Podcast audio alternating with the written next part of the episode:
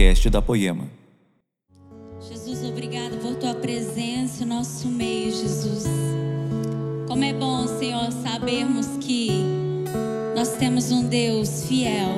O Senhor prometeu que estaria conosco. O Senhor prometeu que estaria conosco todos os dias da nossa vida, até que o Senhor viesse novamente. E nós cremos que a Sua presença é neste lugar. Pai, nós cremos, Senhor Jesus, na presença manifesta, Pai. Obrigada, Jesus, porque podemos sentir. Obrigada, Jesus, porque podemos sentir e por isso nós cremos, Pai, que o Senhor está aqui. Que o Senhor continue falando aos nossos corações. Espírito Santo de Deus, que o Senhor encontre aqueles corações famintos nessa noite e que eles saiam daqui saciados com a tua presença, que saiam daqui encorajados pelo poder e o renovo do teu Espírito, em nome de Jesus. Aleluia! Glória a Deus, aleluia. Boa noite, queridos. Acordados? Boa noite. Tudo bem? Vocês estão felizes? Quantos estão felizes com Cristo? Aleluia! Ai, como é bom ver a igreja cheia, gente! Glória a Deus! Como é bom ver todo mundo juntinho, né? Como é bom ver o sorriso das pessoas, na é verdade. Ai, como é bom mandar, né? Você olhar para o lado e poder falar. Fala aí pro seu irmão, querido, que bom que você está aqui do meu lado hoje. Aleluia. O Senhor é bom. Glória a Deus. Queridos, nós vamos continuar. Para você que é, não está situado, nós estamos aí na série há algum tempo, né? o Cristo de João. E nós vamos continuar hoje falando um pouquinho sobre quem era Jesus para João, sabe? Quem é o Jesus descrito no Evangelho de João? Por que, que esse Evangelho é tão peculiar? Por que que, quantos aqui, né? A maioria das pessoas dizem, ai, por onde eu começo a ler a Bíblia? A maioria fala, começa pelo livro de João. Né? Ele é um livro muito especial, queridos. E eu desafio você, falei isso de manhã, desafio você que perdeu alguma mensagem ou que ainda não não esteve nenhum domingo nessa série, eu te desafio essa semana a assistir todas as mensagens para que você saiba por completo quem é o Cristo de João, sabe? Hoje nós vamos falar sobre a obra do Espírito. Abre aí João, capítulo 16, no verso 5.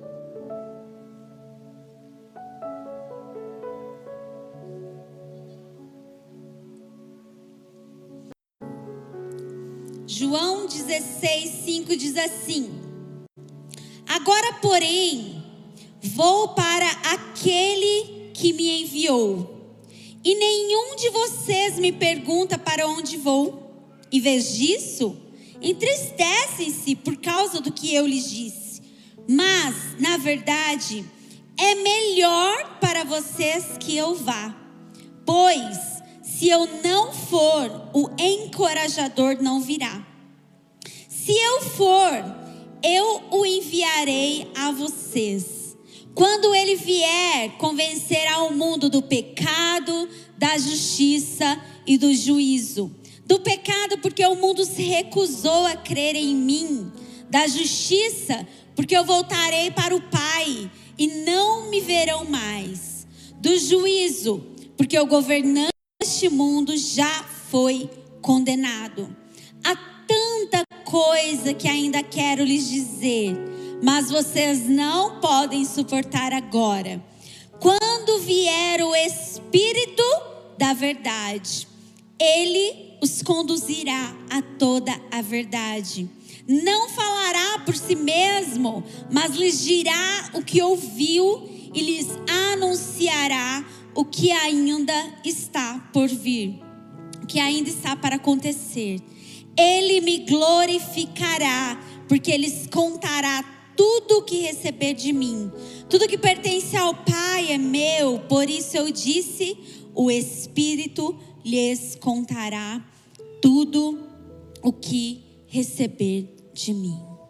Queridos, ah, nesse desafio que eu vou te fazer de assistir todas as mensagens, ou melhor ainda, você também pode, né, pegar a sua Bíblia e ler todo o Evangelho de João essa semana. Vamos lá, quantos capítulos João tem? É assim que eu estudo a Bíblia, gente. Vamos lá. O Evangelho de João tem 21 capítulos, ok? Quantos dias a semana tem? Hã? Sete dias, 21 dividido por sete, me ajuda aí, quem é bom de matemática, que minha cabeça já não está funcionando agora. Hã? Três? Três? Ah, não, gente. Queridos, a partir de amanhã, você pode acordar meia hora mais cedo e você pode ler três capítulos por dia. Até o próximo domingo você vai ter lido todo o Evangelho de João. Olha que maravilha! Você nem vai precisar fazer como eu, que fico duas horas para ler 15, 20 capítulos. Só três capítulos por dia. É assim que eu estudo a Bíblia, tá, gente? Eu pego quantos capítulos tem, divido pela semana e assim a gente lê a Bíblia toda, gente. Olha que maravilha. Quem aceita esse desafio? Amém? Queridos, você pode aí essa semana então ler todo o Evangelho de João.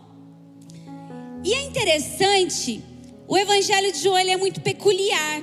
Nós temos aí quatro evangelhos, né? Mateus, Marcos, Lucas e João. E por que nós nessa série estamos falando sobre o Cristo de João? Porque João ele teve um cuidado de mostrar um Jesus muito pessoal, um Jesus íntimo, sabe? Um Jesus amoroso, é, um Jesus, né? Ele se denominava, né? O amigo. Um Jesus que não queria só servos, mas agora queria amigos, sabe? João ele teve o cuidado de não só complementar o que não existia, o que não foi escrito nos outros evangelhos, tá? Porque cada evangelho, queridos, ah, mas porque tem quatro evangelhos que falam a mesma coisa? Porque cada evangelho, o escritor fez ou escreveu direcionando a um determinado povo. E João sentiu a necessidade de falar um pouco sobre o Jesus pessoal, o Jesus íntimo, o Jesus amigo para a igreja. Só que ele teve o cuidado não só de complementar. O que é complementar? Complementar é você completar o que sentiu falta. Então ele colocou algumas coisas no Evangelho de João que ele sentiu falta nos outros. Mas além de complementar, João ele suplementou nessa biografia sobre a vida de Jesus. O que é suplementar? Cadê os fits aqui da, da casa nessa noite? Quem aqui é doido do suplemento como eu? Mas eu não tomo suplemento para ficar maromba, não. Eu tomo suplemento para ter saúde. Fica a dica, tá, gente? Quem aqui? Gente, mas eu, eu tô assim. Essa igreja já foi mais maromba. Quando eu cheguei aqui há sete anos atrás, essa igreja era mais maromba. Meu Deus, o que aconteceu? Jesus amado. Só quem é que toma suplemento? Queridos, eu não estou falando, suplemento não é whey protein, não, tá bom? Só, tá? Suplemento é vitamina D, K, vitamina B12, complexo B, vitamina é, creatina, é, que mais? clorela. isso é suplemento, gente. Tá? Quem aqui toma algum suplemento? Aleluia! Para que, que os suplementos existem, minha gente? Eu fiz um teste, eu sou a doida do suplemento. Mas é, é suplemento não é maromba, não, tá? Porque dá para perceber, né? Que não é maromba. Mas é, desde criança eu sofro muito com falta de ferro, vitaminas, nutrientes, né? E eu sempre tive que suplementar para ter uma boa saúde. Mas eu fiz um teste. É, em dezembro fiz todos os exames, né? Os, o plano de saúde, acho que odeia quando vê lá Miriam da Silva Castro Cavalcante. Porque haja exame para fazer. Então, em dezembro, eu fiz alguns exames, vi que estava tudo bem, falei: vou fazer o teste. Vou parar de tomar todos os suplementos. Sabe o que aconteceu, queridos? Repeti meus exames agora, três meses depois. Queda em quase tudo. Por quê? Porque hoje em dia, né? É, nós não conseguimos extrair dos alimentos todas as vitaminas ou nutrientes necessários. Então, mesmo a gente comendo comida de verdade, isso é bom, isso é ótimo. Algumas vezes nós vamos ter que suplementar algumas coisas, porque a gente não consegue extrair tudo. Por que, que eu estou falando isso? João teve o cuidado, além de complementar o que não tinha nos outros evangelhos, ele suplementou, ele acrescentou ainda mais coisas que nem existem nos outros, tá? E esse trecho aqui, do capítulo 14 até o capítulo 16, é um desses trechos que a gente não encontra nos outros evangelhos. É, Para a gente se situar, é, o contexto aí desse do, do, do, capítulo 14 até o capítulo 16 já, já tinha eles já tinham feito a última ceia, a ceia é, é, de Jesus com os seus discípulos. Já tinha, Jesus tinha lavado os pés deles. Judas já tinha saído para trair Jesus. E agora Jesus estava lá no cenáculo, junto com os discípulos, falando para eles por que é que era necessário que ele partisse. Olha o que diz aí João 16, 5 e 6. Pode pôr o verso aqui. João 16, 5 e 6 diz assim: Agora, porém, vou para aquele que me enviou e nenhum de vocês me pergunta para onde vou. Olha aqui que Jesus estava falando, ei, há todo tempo aqui eu estou falando que eu vou para onde, né? Para aquele que me enviou, vocês não me perguntam para onde é que você vai. Vocês só querem aí ficar com medo e tristes. Jesus está querendo dizer, ei, se vocês me perguntassem para onde eu estou indo, vocês estariam alegres, vocês estariam felizes. Mas vocês estão todos tristes, sabe? Eles estavam com medo, entristecidos. Por quê? Porque durante todo o ministério ali de Jesus, né? Durante todo o tempo, desde que Jesus escolheu ali os discípulos, Jesus vinha ensinando e falando com eles. Tem como aumentar só um pouquinho o meu retorno aqui, fazendo um favor? Jesus vinha ali falando com eles. Ah, que qual era o propósito, por que é que ele tinha vindo ao mundo, o que o pai desejava e esperava que ele fizesse, e algumas vezes, né, acontecia alguma coisa e ele, e ele falava para os discípulos: ainda não é chegada a minha hora. No entanto, agora na ceia, Jesus deixa claro para eles que agora era chegada a hora. Agora era a hora em que ele seria preso, ele seria morto. E como os discípulos se depararam com essa notícia? Olha só, foram três anos e meio ouvindo sobre isso, ouvindo o que é que Jesus tinha que fazer. E agora, quando Jesus fala, eles deveriam, Jesus esperava o quê? Que eles estivessem alegres, sabe? Mas quando Jesus falou, agora é a minha hora, como eles estavam? Eles estavam com medo. Quando Jesus começou a expor sobre a sua partida, eles ficaram com medo. João 16, 7, olha aí o que Jesus diz. Mas, na verdade, é melhor para vocês que eu vá. Pois se eu não for, o encorajador não virá. Se eu for, eu o enviarei a vocês. Queridos, Jesus estava falando: ei, por que, que vocês estão tristes? Sabe? Jesus entendia que a tristeza deles era porque eles perderiam a companhia de Jesus, eles estavam com medo de não ver Jesus todos os dias.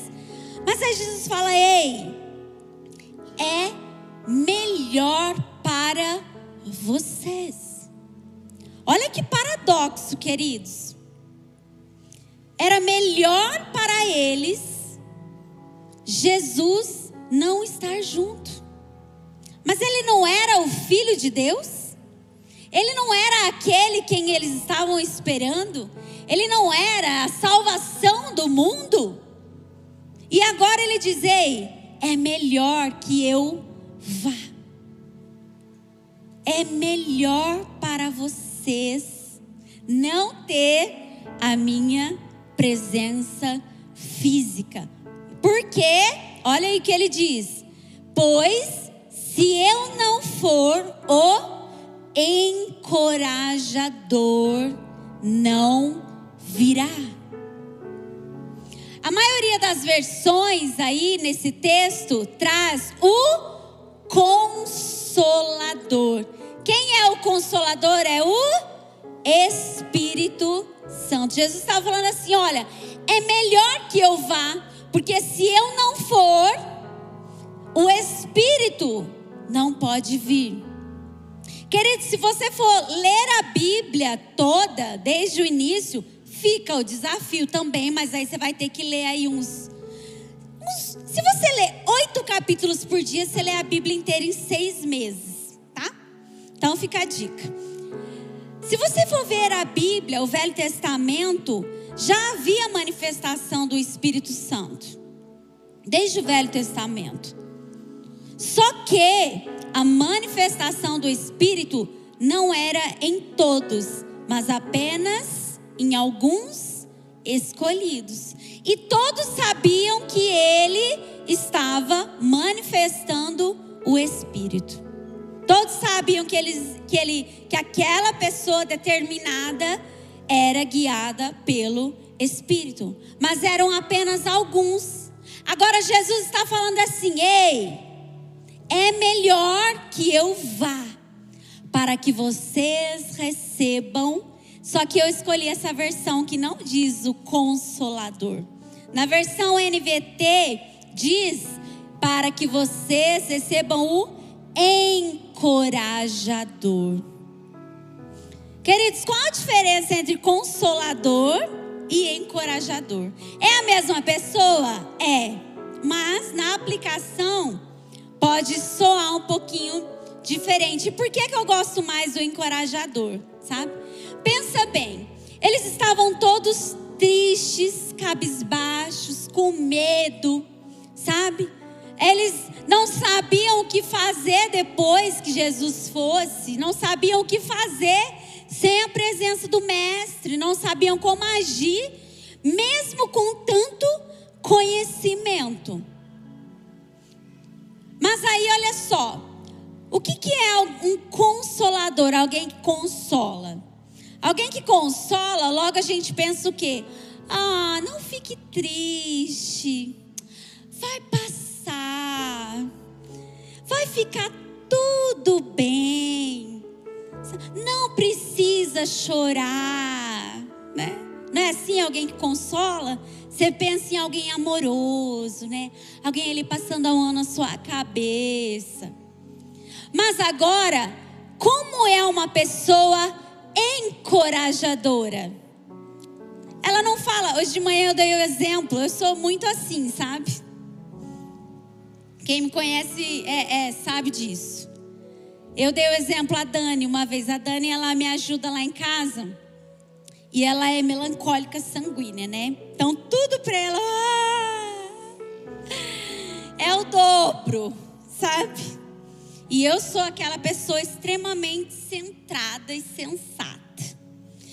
Um certo dia, eu lá, nem lembro onde eu estava.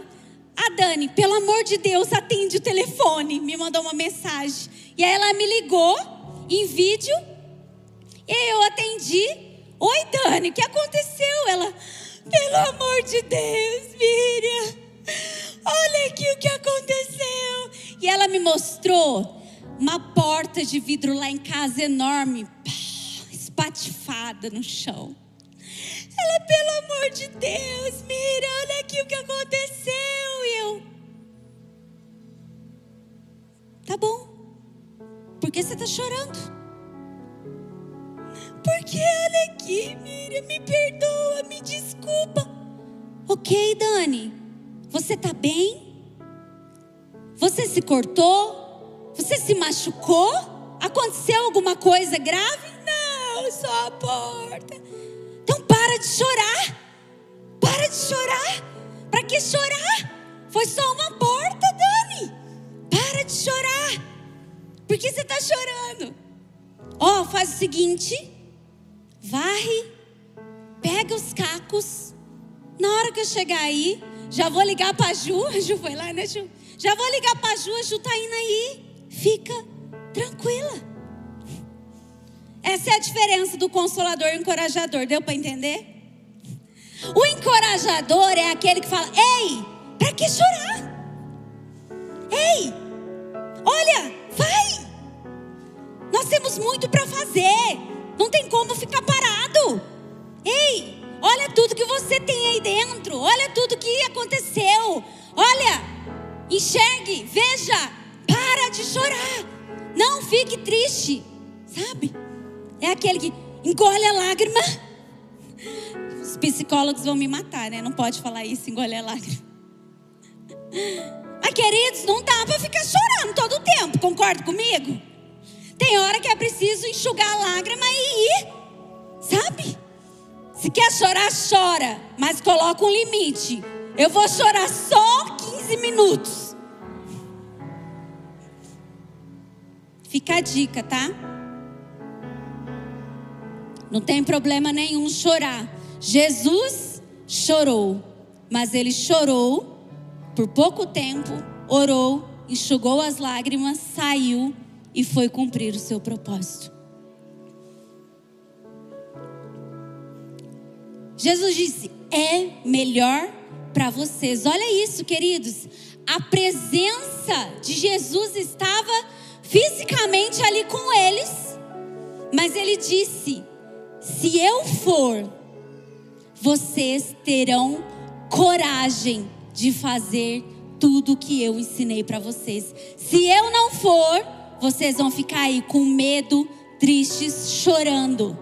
Se eu for, vocês terão coragem. Por quê? Porque o Espírito passará a habitar dentro de vocês.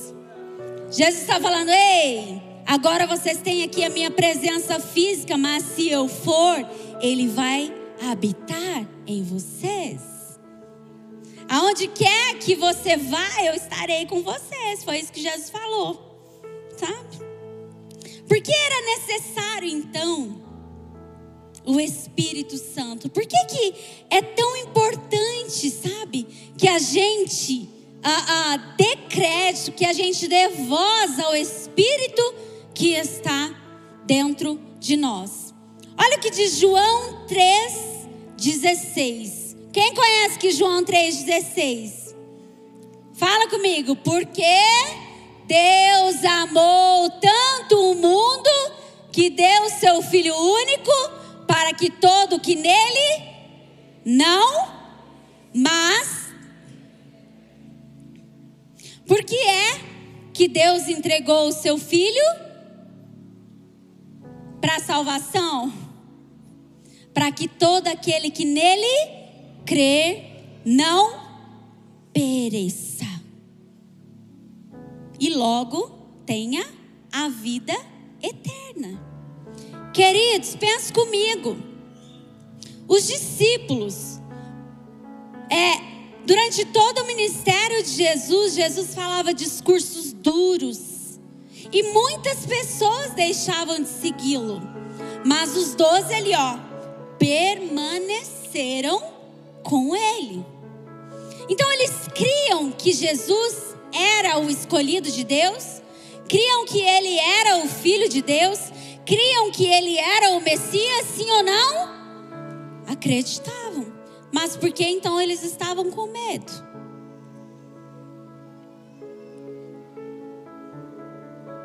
Olha aí o que diz João 3,16: porque Deus amou o mundo, deu seu filho para quê? para que todo que nele crer não pereça, mas tenha a vida eterna. Queridos, nós podemos muitas vezes crer, mas quem crê, algumas vezes vai sentir medo, algumas vezes vai ficar triste, algumas vezes não vai saber o que fazer. Mas João 3,16 fala que Jesus veio para aquele que nele crê, não pereça, não se perca. Não se perca no medo, não se perca na sua tristeza, não se perca ali, sabe, naquela confusão. E logo consigam a vida eterna. Somente através do que Jesus veio fazer é que nós podemos sabe? Colocar em prática as palavras que Jesus falou. Olha o que João 14, 23 diz: Respondeu Jesus: Se alguém me ama, obedecerá a minha palavra. Meu Pai o amará, nós viremos a ele e faremos morada nele. Queridos, crer é mais profundo do que só acreditar. Jesus está falando assim: olha, se alguém me ama, faz o quê? Obedece.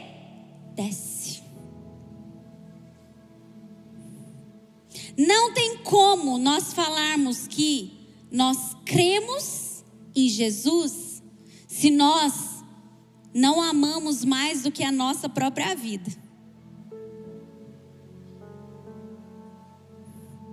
Agora, como eu sei que eu amo a Jesus mais do que a minha própria vida? Como eu sei disso, Miriam? Se eu obedeço se eu cumpro aquilo que ele falou. Agora, como que eu sei o que Deus falou? Aqui, ó. Está escrito. Está escrito.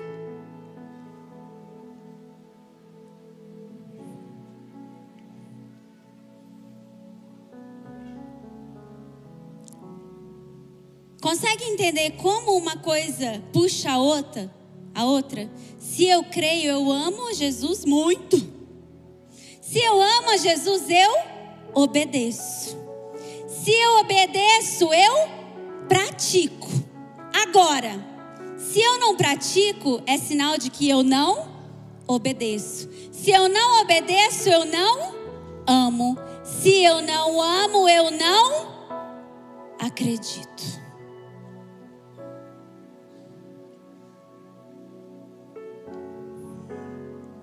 E aí, você crê que Cristo é o Senhor? Miriam, eu creio, mas talvez eu esteja, né, como os discípulos naquela noite, com muito medo. Eu creio, Miriam, mas hoje eu estou talvez como aqueles discípulos, sem saber o que fazer. Miriam, eu creio, mas eu estou como aqueles discípulos, muito triste. E a tristeza é tanta, o medo é tanto, a confusão é tanta, que eu não consigo sair do lugar de onde eu estou. É para isso, queridos, que Jesus disse: é melhor para vocês que eu vá. Foi justamente para isso que Jesus sofreu naquela cruz, mas no terceiro dia ele ressuscitou. Olha que incrível, nós estamos né, um domingo depois da Páscoa, da ressurreição de Cristo. Queridos, nesse capítulo então a gente descobre qual é a obra que o Espírito deseja realizar em nós. A primeira obra que o Espírito faz em nós é crer no que Jesus fez. João 16, 8 diz assim: Quando ele vier, ele quem? O Espírito, o encorajador, o consolador. Quando ele vier, convencerá o mundo do pecado, da justiça e do juízo. Então o Espírito, ele convence. O que é convencer? Sinônimo de convencer é cativar, envolver, atrair. Para quê? Para demonstrar uma verdade e confirmar que aquilo é real, que aquilo é verdadeiro. Ele nos convence do quê? Primeiro, do pecado. Ah, ele, ele, o Espírito convence, né, que eu sou pecador. O Espírito convence. Que pecado é esse? Querido, sabe que pecado que Jesus está falando aqui que o Espírito vai convencer? O pecado de não crer. Mira, como você sabe isso? É só ler aqui, ó. Versículo 9. Do pecado, porque o mundo se recusou a crer em mim. Está escrito. O pecado de não crer. Por que, Miriam? É pecado não crer. Porque se eu não creio, eu pereço. E se eu pereço, eu não tenho a vida eterna. Não crer no que, Miriam? Não crer que Jesus é o Filho de Deus e ele veio salvar o homem da condição que ele estava. Qual é a condição que o homem se encontrava? Qual era o juízo para o homem? A morte. E agora, através de Jesus, o que é que ele veio nos trazer? Vida. Ei! No terceiro dia. Olha só que coisa. Estava todo mundo esperando que Jesus fosse fazer um rebuliço ali na entrada triunfal de Jerusalém, fosse cumprir Zacarias 9, fosse acabar com o Império Romano. Mas sabe o que ele fez? Morreu.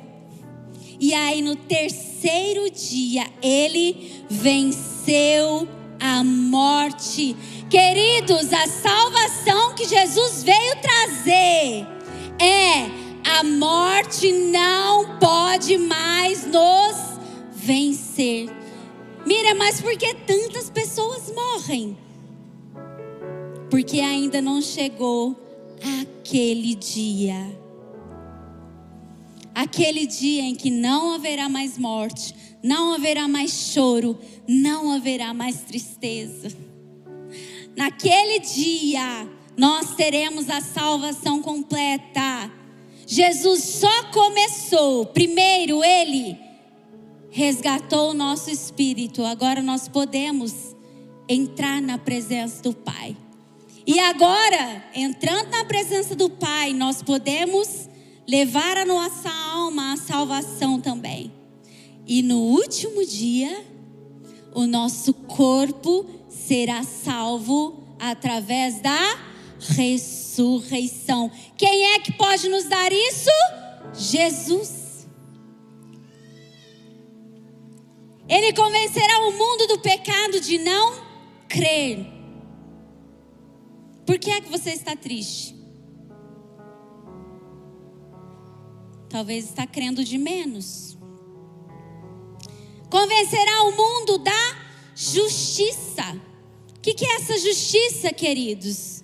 Convencerá o mundo de que nós julgamos de maneira errada. Eles estavam matando o Filho de Deus. O julgamento do homem é errado. E convencerá o que? O mundo do juízo. Convencerá o mundo da condenação. Convencerá o mundo de que o diabo já está condenado. Ele não tem poder sobre os filhos de Deus. Porque, Miriam, eu sou tão fraca. Sim, nós somos fracos, mas maior é aquele que está em do que está no mundo. Através do Espírito, nós podemos crer que ele venceu a morte. Através do Espírito, nós podemos crer que ele ressuscitou e nós temos vida eterna. É somente através do Espírito que nós conseguimos. No entanto, quando nós pensamos na ação do Espírito Santo de Deus, qual é a primeira coisa que vem no nosso pensamento?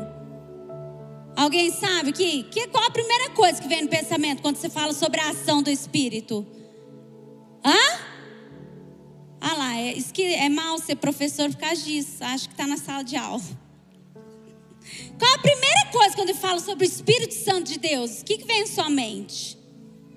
Fala alto, gente. Hã? Não estou ouvindo. Transformação, o que mais? E na Bíblia, quando fala sobre o Espírito Santo de Deus? Hã? Consolador, que mais? Não era essa a resposta que eu queria. Vocês estão lendo pouco a Bíblia. Estou brincando. Conselheiro. Sobre as atitudes do Espírito, a maioria das pessoas, né? Agora você vai concordar comigo. Quando a gente fala sobre o Espírito Santo sobre os discípulos, logo a gente pensa o que em Atos 2. Concorda comigo? Pentecostes. A gente logo pensa lá na manifestação do poder de Deus.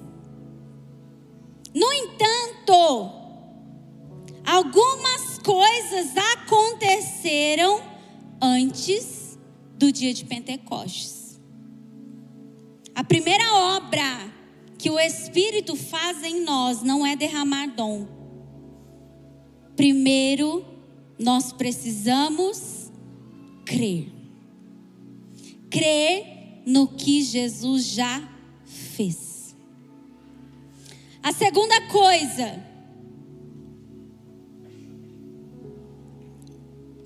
João 16, 12, 15. A segunda coisa que, segunda obra que o Espírito faz é nos fazer crer no que Jesus fará.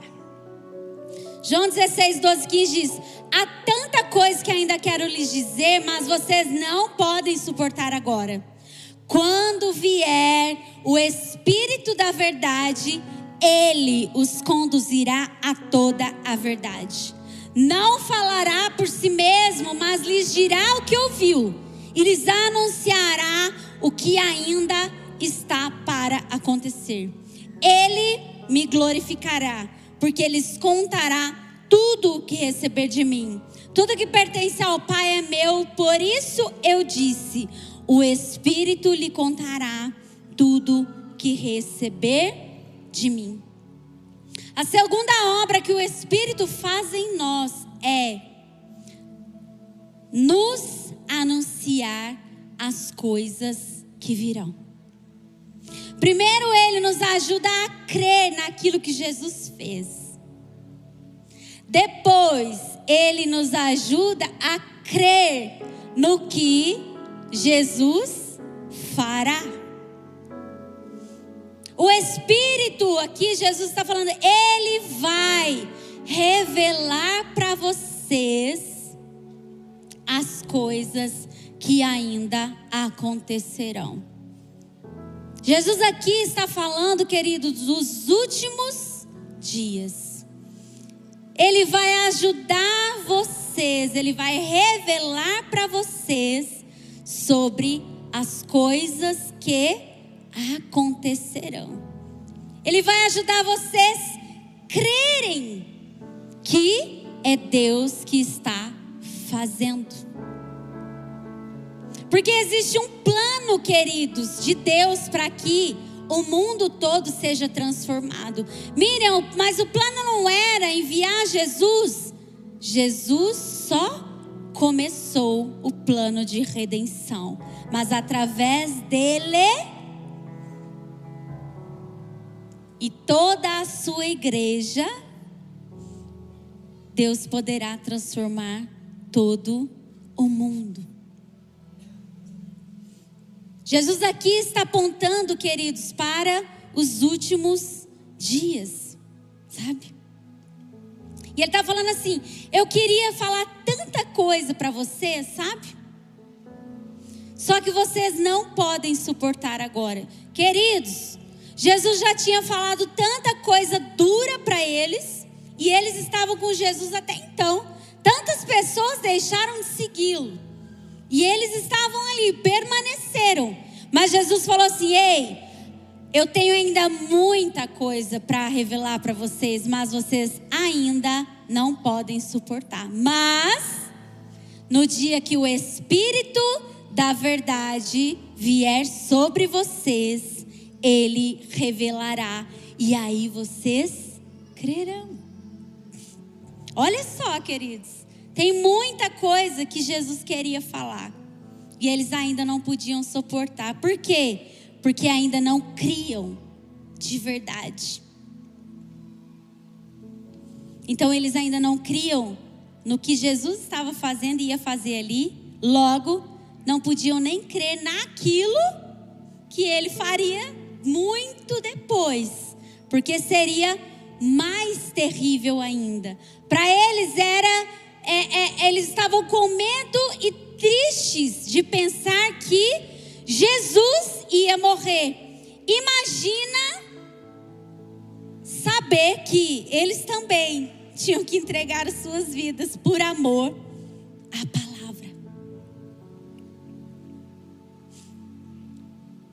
Como que é a música lá? Senti não irei, senti não irei, não nos dê. Como que é aquela parte? Mais que a própria vida. Nos deixe ser a geração que busca a tua face. É mais que a própria vida. Olha isso. Nos deixe ser a geração que busca a tua glória, a tua glória, mais que a própria vida.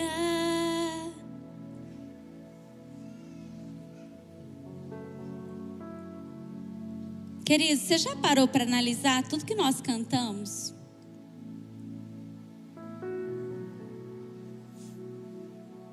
E eu não quero que você pare de cantar, não, tá? Que às vezes quando a gente fala assim, fala, ah, então eu vou parar. Que eu não consigo viver mesmo. Queridos, Jesus estava aqui falando, ei, pode ser duro agora, mas na hora que o Espírito da Verdade entrar em vocês, vocês terão ousadia.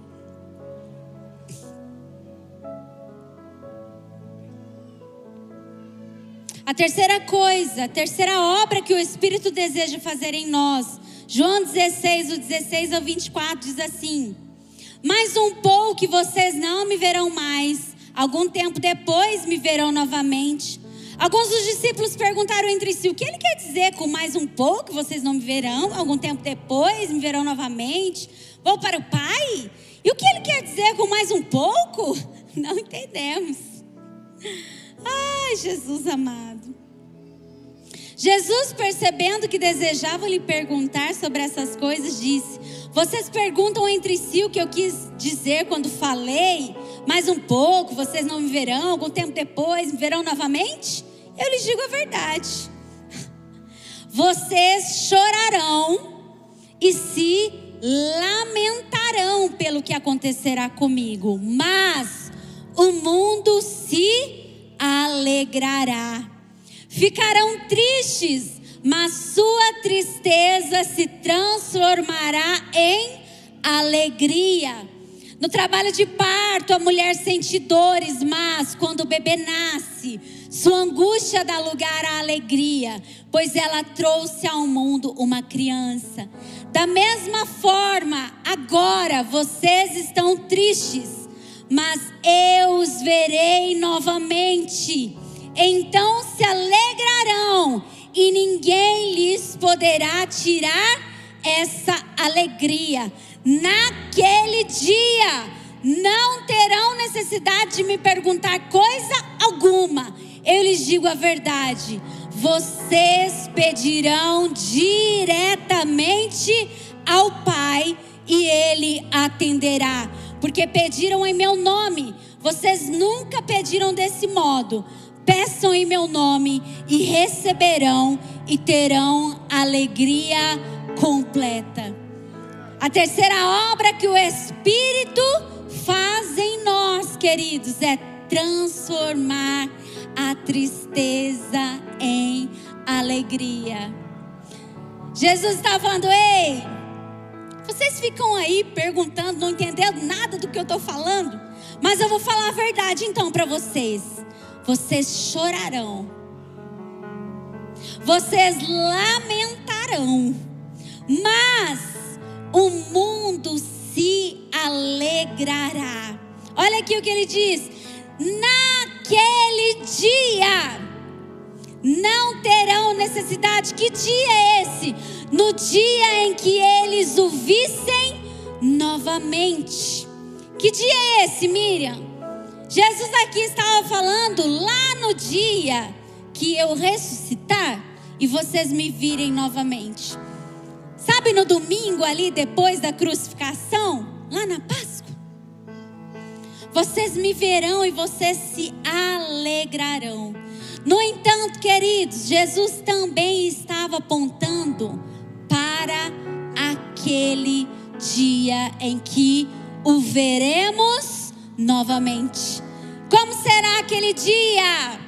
Naquele dia, então se alegrarão e ninguém lhes poderá tirar essa alegria. Naquele dia, não terão necessidade de me perguntar coisa alguma vocês pedirão diretamente ao Pai. Como é possível, Miriam, transformar a tristeza em alegria? Quando nós temos o Espírito, nós sabemos que nós podemos entrar confiadamente diante do trono da graça de Deus e Ele irá nos atender e Ele irá nos ouvir. Queridos, pensa bem, até então, Eles tinham que esperar o dia exato para poder sair da sua casinha ir lá levar a sua oferta para o sacerdote, o sacerdote pegar, fazer todo o cerimonial de sacrifício para orar ali por ele, interceder por ele. Agora Jesus está falando: ei, naquele dia que vocês me virem novamente, vocês poderão pedir diretamente ao Pai, porque agora o Espírito não habita só em alguns, agora o Espírito irá habitar dentro de vocês. Aleluia! Queridos, como a tristeza pode ser transformada em alegria? Quando eu estou triste, eu corro para diante do trono do Pai, eu exponho diante dele as minhas necessidades, as minhas aflições. Eu sei que só Ele pode me tirar desse lugar. Por isso que Jesus estava falando: ei, é necessário, é muito melhor para vocês que eu vá.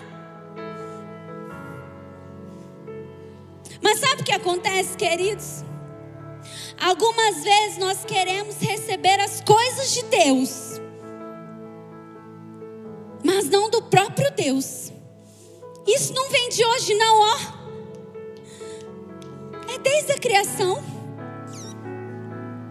Jesus olhou, Deus, né? Deus olhou ali para Adão e para Adão falou: Olha, você pode, ó, usufruir de todo o jardim. Mas da árvore, do fruto, do conhecimento, esse você não pode comer. Ai, mas Deus era muito mal, né? Por que, que Deus não queria que Adão comesse do fruto do conhecimento? Deus não queria que Adão conhecesse as coisas? Queridos, Deus queria que Adão conhecesse, mas não queria que ele conhecesse através de uma coisa, queria que ele conhecesse através do próprio Deus. O que é que Deus fazia todas as tardes? Vinha caminhar com Adão, revelar para ele as coisas que estavam no seu coração. Deus queria que eles tivessem conhecimento, mas o conhecimento diretamente de Deus e não de coisas que Deus fez. Ei, deixa eu te perguntar. Quando foi a última vez que você buscou conhecimento direto de Deus. Estou falando direto de Deus. Ou será que a gente tem buscado mais conhecer as coisas de Deus através de pessoas de Deus?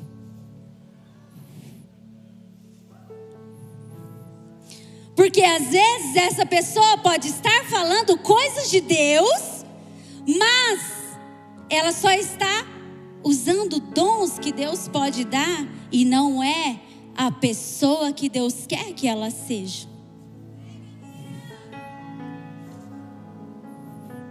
Mira, tem problema eu me alimentar do YouTube? Tem problema? Não, queridos, nós estamos fazendo isso aqui hoje. Eu fui lá, orei, Deus revelou uma palavra, estou compartilhando com vocês.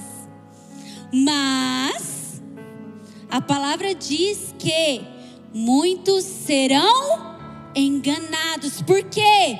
Porque não conhece a verdade.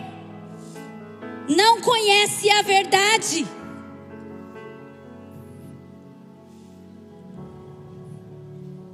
Queridos, presta atenção. Meia verdade não é verdade, é mentira. Da mesma maneira que obediência atrasada é desobediência.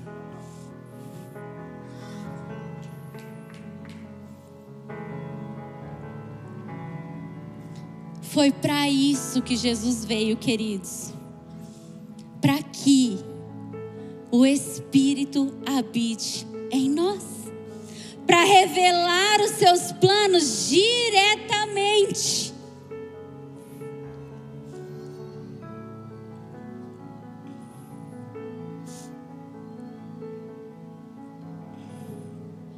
Só assim nós conseguiremos ter, crer em Jesus, crer naquilo, naquilo que Ele fará, ter alegria e, por fim, ter paz. Olha o que diz aí João 20, do 19 ao 22. Ao entardecer daquele primeiro dia da semana, que primeiro dia da semana é esse? Domingo. Aquele dia que eles foram, elas foram no túmulo e ele não estava mais lá. Ao entardecer daquele primeiro dia da semana, os discípulos estavam reunidos, fazendo uma coisa boa, estavam reunidos, com as portas trancadas, por medo dos líderes judeus. Eles estavam fazendo algo que aprenderam, estavam juntos, mas estavam com medo. De repente, Jesus surgiu no meio deles e disse: Paz seja com vocês. Enquanto falava, mostrou-lhes as feridas nas mãos e no lado. Eles se encheram de alegria quando viram o Senhor. Mais uma vez, ele disse: Paz seja com vocês. Assim como o Pai me enviou, eu os envio. Então soprou sobre eles e disse: Recebam o Espírito Santo. Queridos, olha aqui. Jesus já tinha falado para eles na quinta-feira à noite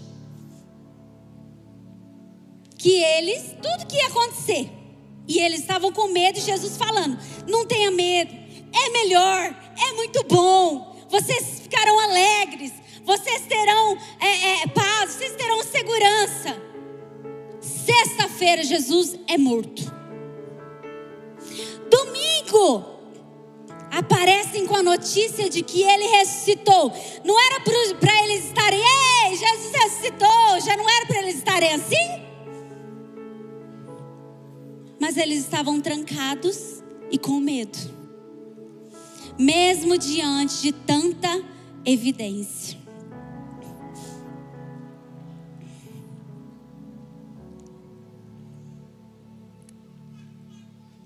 No entanto, de repente, Jesus surgiu no meio deles. E ele disse o que? Ei, seja com vocês. Quando eles viram Jesus, o que, que diz assim? Eles ficaram alegres. Mas presta atenção, eles ficaram alegres, mas aí Jesus teve que falar de novo: Ei, paz seja com vocês.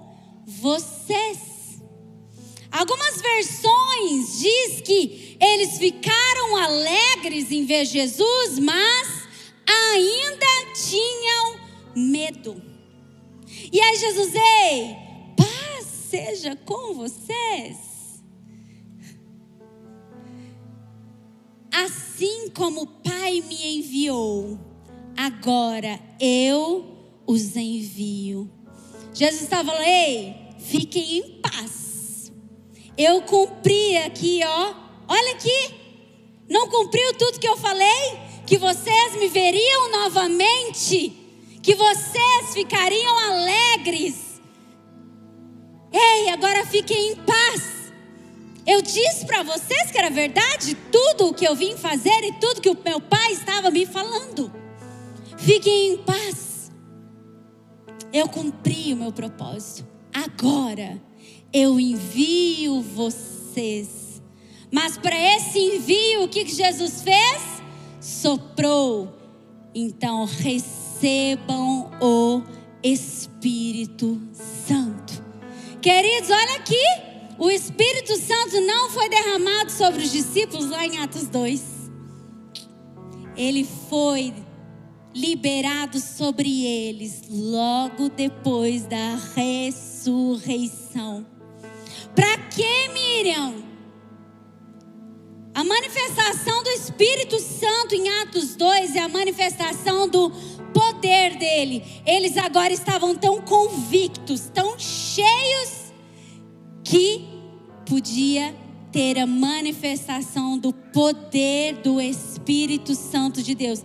Mas antes de Atos 2, foi necessário que eles encontrassem Jesus foi necessário que eles tocassem nas feridas dele para crerem o que, o que ele fez, crer no que ele fez, crer no que ele fará e ter ousadia para sair daquele lugar, para sair dali e anunciar as verdades. Ei, agora eles tiveram coragem de sair e falar Ei, ele não está mais lá. Pode ir lá procurar o corpo dele. Ele não está mais lá. Ele ressuscitou. Queridos, não tem outra maneira de nós cremos nessa palavra. Não tem outra forma.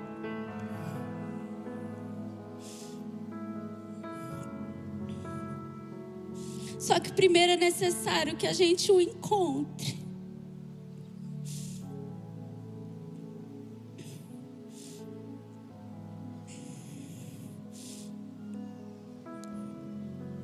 Primeiro é necessário que a gente o toque.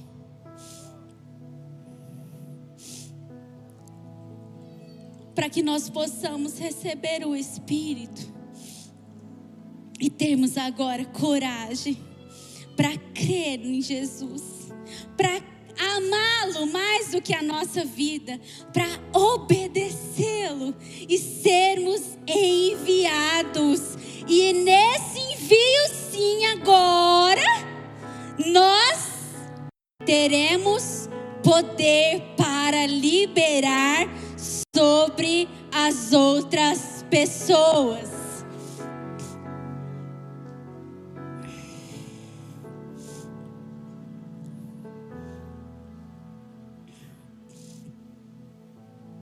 Talvez a, a maior angústia de muitos cristãos, a maior tristeza, né? Eu recebo muito isso. Essa fala, ah, eu não consigo ser como você. Eu não consigo ter essa fé que você tem. Eu não consigo ser tão tranquila. É muito simples. Eu amo Jesus mais do que a minha própria vida. Eu amo Jesus mais do que a minha família. Eu amo a Jesus mais do que tudo. Logo, a gente consegue obedecer. Como isso é possível? É só deixar o Espírito. Ei! Miriam, o Espírito está em mim. Você já conhece Cristo? Já se encontrou com Ele? Então o Espírito está dentro de você.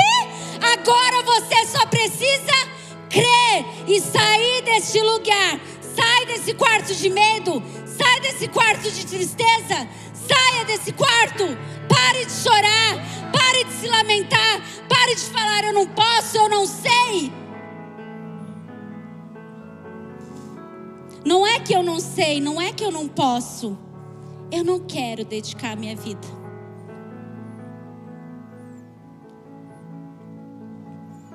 Porque é tão confortável pedir para Moisés subir a montanha. É mais confortável. A gente fica lá dormindo, acorda, recebe uma maná toda manhã. E Moisés vai lá, enfrenta chuva, sol, tempestade, passa frio, fome, sede.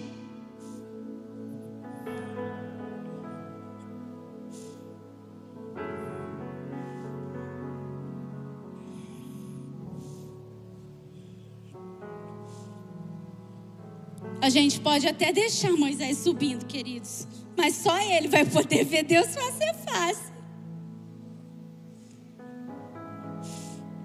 É uma escolha.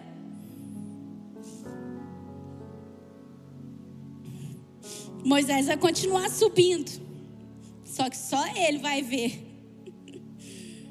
Quantos desejam ver o Senhor?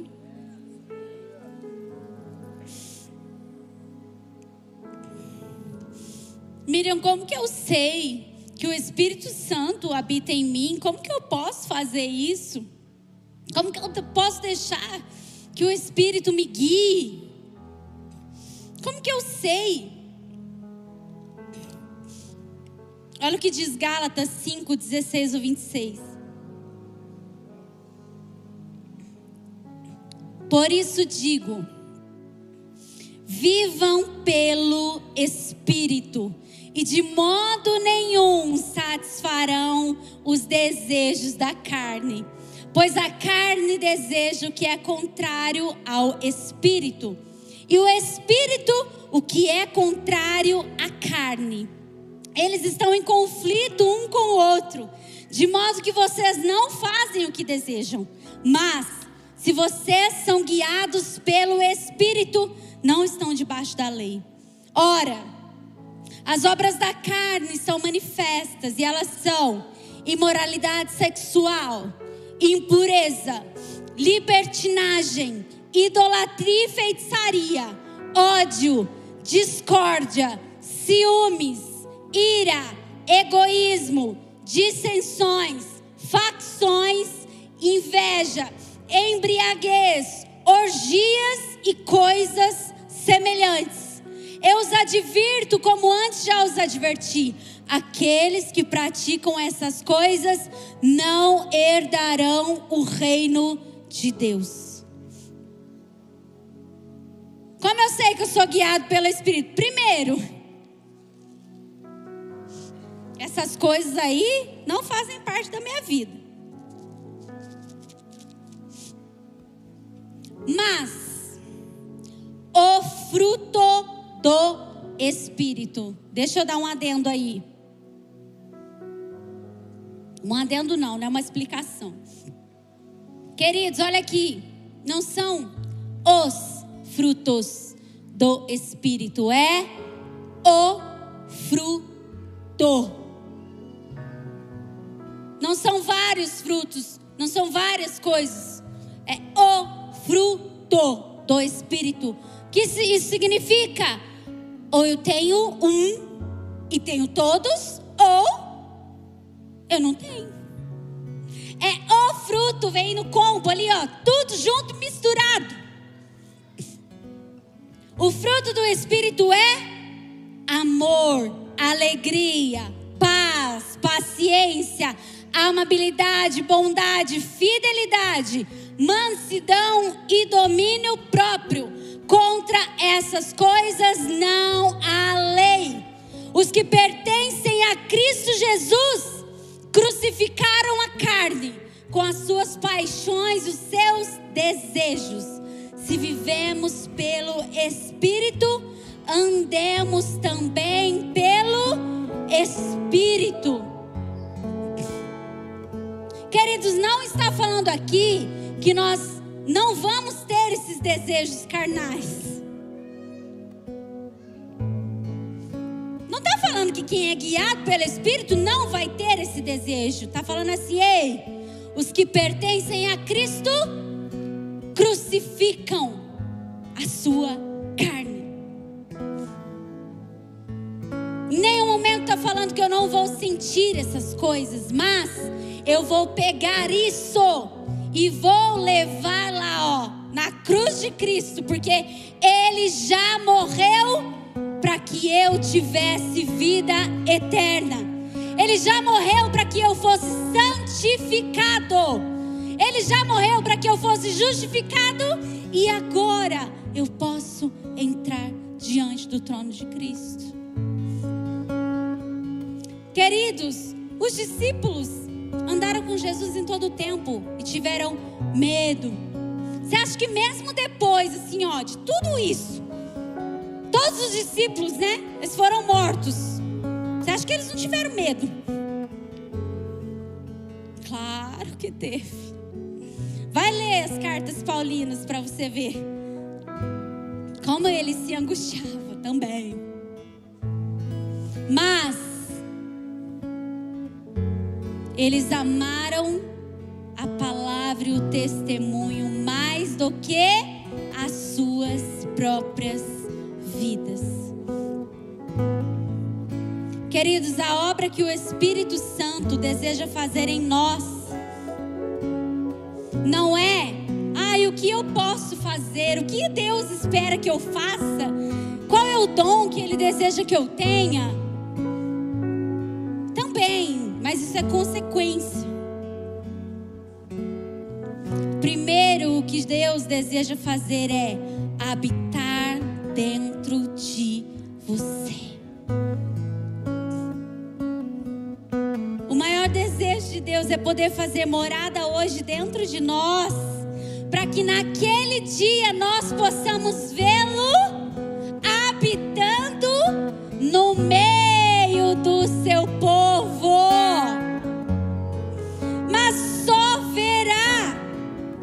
Isso aqueles que vencerem. Somente aqueles que vencerem. Vou vencer o que, Miriam? vencer as suas próprias paixões, vencer os seus próprios desejos, vencer o seu medo, vencer a sua tristeza, vencer a sua indignação, vencer o seu conhecimento, a sua sabedoria. Como? Aqui, ó. Ei, recebam o Espírito Santo. E agora creiam. Agora creiam no que eu fiz. Creiam no que eu vou fazer. Tenham alegria, tenham paz para poder ir e anunciar tudo o que eu desejo, tudo o que o Pai deseja fazer. Essa é a obra que o Espírito Santo quer realizar em nós, para que Ele possa assim depois realizar através de nós. Até porque muitas pessoas precisam ser curadas, muitas pessoas precisam ser restauradas, muitas pessoas precisam ser libertas. Mas primeiro, eu preciso ser curado. Primeiro eu preciso libertar os meus pensamentos, os meus sofismas, as, as minhas convicções mundanas. Primeiro eu sei, preciso ser curada daquele rancor que eu tenho, daquela mágoa, daquela ferida que me corrói e me consome há tanto tempo. Primeiro eu preciso ser restaurado. Eu preciso primeiro ter a paz que excede todo entendimento. Ele diz: Ei, eu deixo-vos a paz, a minha paz vos dou. Eu não te dou como o mundo te dá, mas eu dou. Está falando que não é como a do mundo, mas é a paz. De Deus, queridos? Qual é a paz que Cristo nos dá? A paz de que é melhor se entregar. E se entregando, nós seremos muito felizes. Nos entregando, nós teremos muita paz e alegria.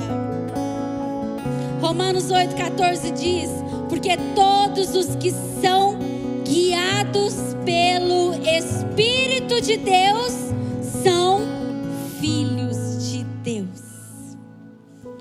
o que é que me faz ser filho de Deus? Crer nele. Eu começo crendo, mas para que eu permaneça e tenha a vida eterna, eu preciso ser guiado pelo Espírito. Somente o Espírito Santo de Deus pode nos conduzir e nos revelar toda a verdade. seus olhos, queridos.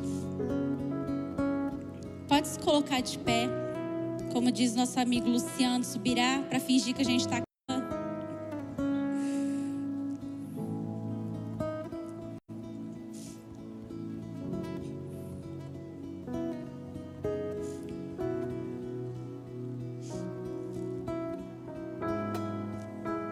de Deus diz: analise o homem a si mesmo. E eu acredito que a análise que o Senhor espera que nós façamos essa noite é: será que eu estou sendo guiado pelo Espírito Santo de Deus? Será que eu tenho alguns medos ainda dentro do meu coração? Eu ainda tenho algumas tristezas. Eu ainda ando confuso. Eu ainda não tenho paz, segurança. Eu não tenho ousadia. Eu ainda peço para alguém subir a montanha porque eu não sei o que fazer.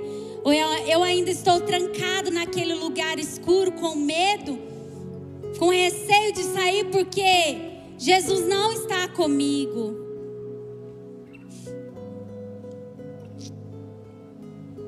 Mas a palavra do Senhor, ela deixa claro, queridos, que Deus amou tanto o mundo que ele enviou seu filho para que hoje nós tivéssemos coragem de crer.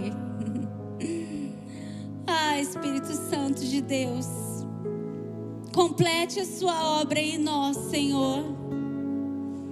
Pai, em nome de Jesus, Espírito Santo, o Senhor é aquele que convence o homem do pecado, da justiça e do juízo. Nesta noite, Espírito Santo, nós abrimos o nosso coração. Espírito Santo, nos perdoe se até aqui nós achamos que nós cremos.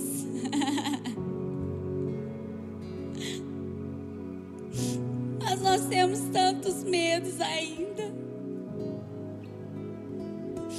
Ainda é tão difícil acreditar nas revelações que o Senhor deixou.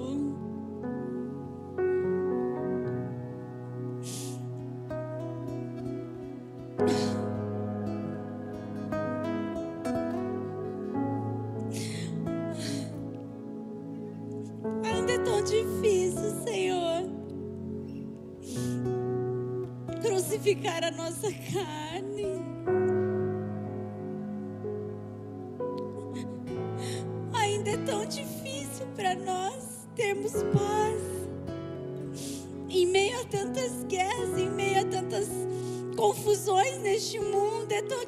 Difícil ter paz. Quando nós nos deparamos todos os dias com coisas que estão acontecendo. Ah, Espírito Santo de Deus, nós precisamos nessa noite de um batismo com fogo.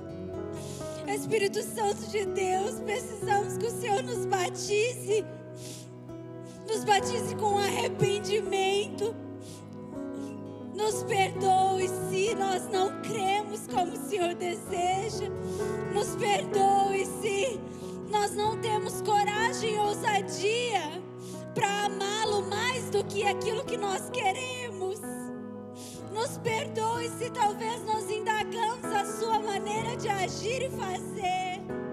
Nos perdoe se nós ainda temos vontade, se nós ainda